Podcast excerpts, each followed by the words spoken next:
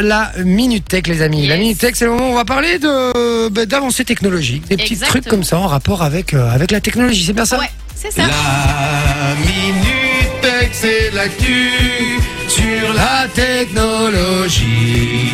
Jeux vidéo,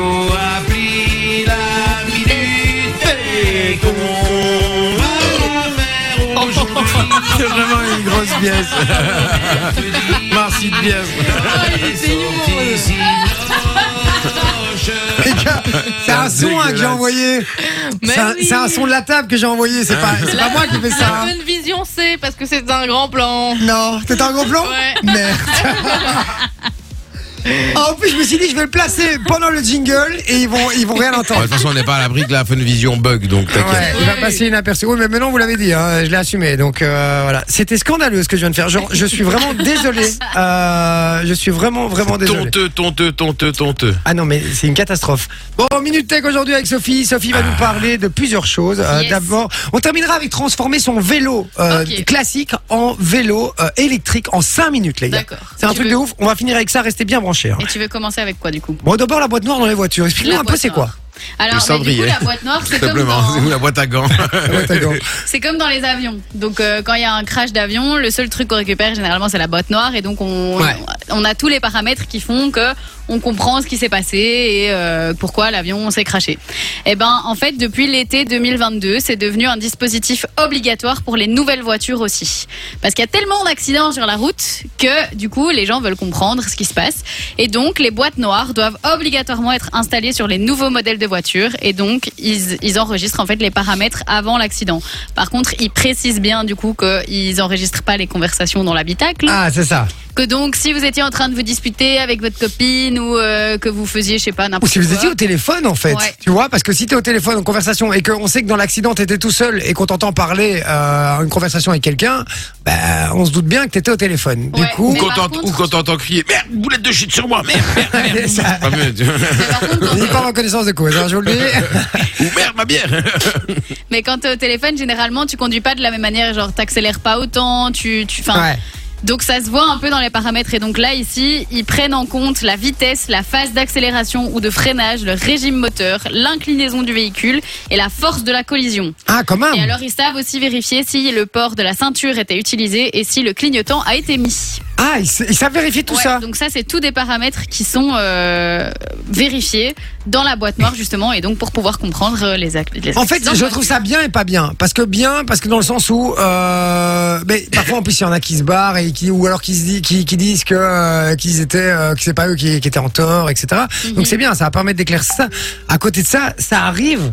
Ah, ça arrive d'oublier un clignot d'un truc. Ouais, ouais, ça oui. si, si, c'est- de base, c'est- pas de ta faute, mais qu'on dit que c'était, que l'accident est de ta faute parce, que t'as oublié un clignot, clignot, ouais. voilà, je trouve Ça ça un peu lourd, quoi. Ouais, ça fout un peu la haine. Après, j'imagine qu'avec la, la, la force de collision, si tu vois le paramètre de la force de collision, mais qu'il y avait un manque de clignotant, ils vont quand même favoriser euh, un des deux, je pense. Ouais.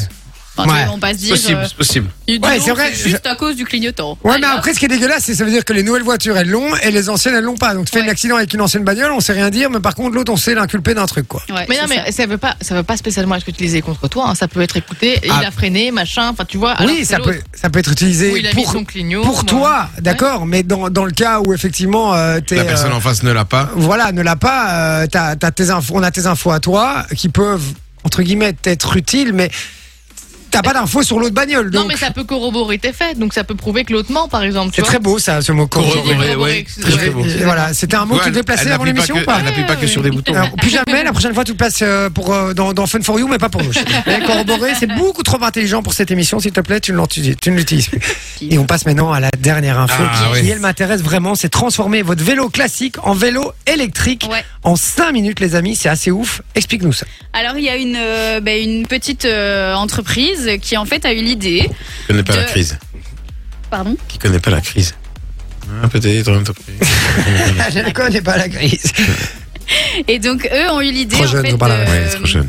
de proposer aux gens qui voulaient un vélo électrique mais qui n'ont pas les moyens de se l'acheter. Ouais. Parce qu'un vélo électrique, c'est quand même un gros investissement. Parce qu'on parle euh, de plus de 2000 balles généralement. Ouais, en général, c'est minimum 1005. Quoi. Et donc, en fait, eux ont eu l'idée bah, de créer une roue, donc que tu viens mettre à l'avant de ton vélo. Tu remplaces la roue avant de ton vélo par cette roue-là, et donc ça fait que tu as une assistance électrique sur ton vélo. Donc tu peux ré- récupérer ta vieille bicyclette des années 80 et mettre la roue sur l'avant. T'as juste deux boulons à dévisser, à mettre cette roue-là, et donc ça te permet d'avoir un vélo avec assistance électrique.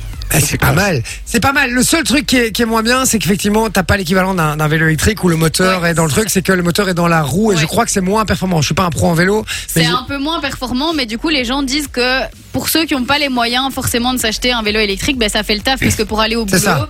en montée, tu sens quand même À la fond. différence, tu vois. Mais du coup, Ouais. la, la batterie, elle est dans le. Elle la est dans roue. la roue, donc tu dois Tout est dans recharger la roue. Ouais, c'est ça. et donc, tout est dans la roue en fait. tout est dans la roue, c'est ça. Et donc, tu as vraiment qu'à dévisser deux boulons, à venir virer la roue de ton ancien vélo et à mettre celle-là, et ça te fait un vélo. euh, Et je, un peu je, je me demande comment ça fonctionne techniquement, puisque finalement, la roue, ce qui l'entraîne, euh, normalement, ça doit être un mécanisme, que ce soit des, une, une chaîne, des roues dentées, ou peu importe, qui entraîne la roue pour lui donner une accélération. C'est Là, une pile, là, hein. là, euh, non mais non, quoi? Peut-être une petite batterie qui non, fait. non, mais ça, ça a rien à voir avec la batterie. C'est parce que la batterie, c'est pour l'alimenter, ça d'accord. Mais le fait que, que ça entraîne euh, la roue et que ça la fait tourner, c'est ça finalement une assistance. C'est quelque chose qui, qui t'aide à tourner la roue pour pouvoir avancer. Je comprends pas comment ça fonctionne, comment ça entraîne la roue, puisque finalement c'est une bête, la même attache que, une- que, que deux boulons de vélo euh, classiques où tu viens visser ça sur ton cadre. Mais et du coup, je comprends pas le mécanisme. Ça m'intéresserait de, de Ça, voir comment, que j'ai comment pas ça été fonctionne. lire euh, tout le mécanisme du truc, mais quand tu vois la photo de la roue, il y a vraiment tous les rayons et alors il y a un, un gros truc sur le milieu, tu vois, genre euh, comme s'il y avait limite une chaîne euh, au Ok. milieu de la roue et donc je sais pas trop comment ça fonctionne, Ah. mais tu vois que c'est pas une roue classique. Non, mais alors j'ai compris. Alors j'ai compris. Les deux boulons sur les côtés, euh, ils sont fixes et donc c'est un mécanisme à l'intérieur. Il y a une comme une roue dentée à l'intérieur qui entraîne la roue par ce moteur qui est à l'intérieur. En fait, j'ai compris. Mais oui, Jamy, Mais oui. c'est comme ça que ça se passe. Mais non, mais- Bienvenue sur Radio, Radio Science ici. Non mais je, je, ça, ça me, rend- il y a rien qui me rend plus dingue que de pas comprendre quelque chose. Ouais, je vous jure vrai. que c'est vrai. Et donc du coup, euh, du coup voilà, ben, j'ai compris. Fun Radio. Enjoy the music.